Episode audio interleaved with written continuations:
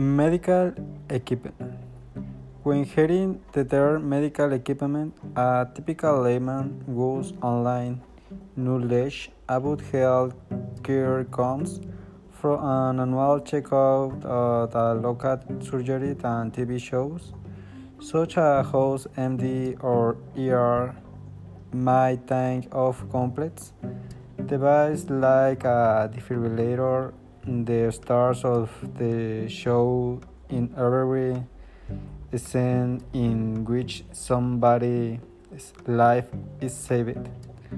However, medical equipment might re refer to both very complex devices used, um, used by professionals as well as the simple instrument which you might even use yourself. Let's see what equipment is used when you catch influenza. Imagine you make you make up in the morning with a terrible headache, feeling feverish. You quickly phone the bus and say you need a day off. Then grab a thermometer to take the temperature. Goes it's 102 degrees Fahrenheit. You really need to go to doctor after you arrive at your local clinic and wait sometimes in a quick the GP ask you in. She asks what is wrong and puts on tongue depressor in your mouth to see your trash. Then she asks you to take off your sweater and use an stethoscope to listen you the, your, your chest. Finally, she tells you that you have caught the flu prescribes you some medicine and says and must stay up home for couple of days.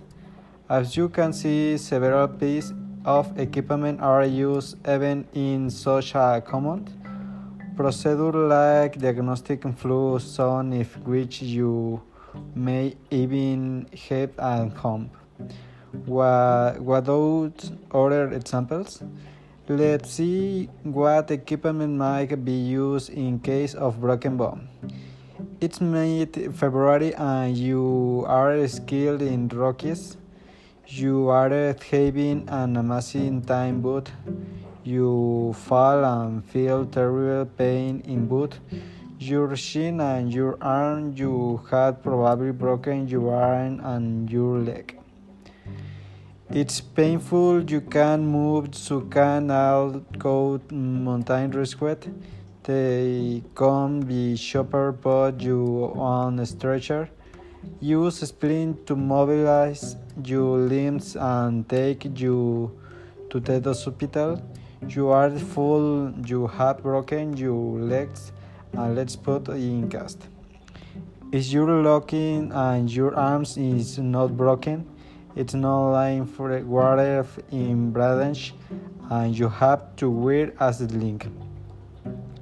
A result wearing of crutches is your question so you leave the hospital in watch clear. But, but how do doctor make you sure your limbs is broken or not? Well, you you have its X-ray taken. What other gears is used in hospitals. Let's study that a case of person brought to an E and E department with a head injury. The person is brought by paramedics who have already put a brace on his is her neck in order to prevent further injury. First diagnostic equipment is put into use in your in order to check the person condition. In MRI scan is taken to check for bleeding and swelling in the brain. In immediate surgery is required. The patient is administered an anesthetic means of a syringe. The surgeon uses scalpel to cut into his of the body and forceps to manipulate the tissues after the surgery that performed a catheter is inserted for the time when in or she is immobilized. Various types of medical equipment ranging from basic tools to highly advanced cutting edge devices are used in very different situations. One time is certain each piece has been developed to help us recover or ever save our lives. Uh, we might need then at the very beginning of our lives, as the case which an incubator which is used in neonatal units to help or treat premature pregnant children.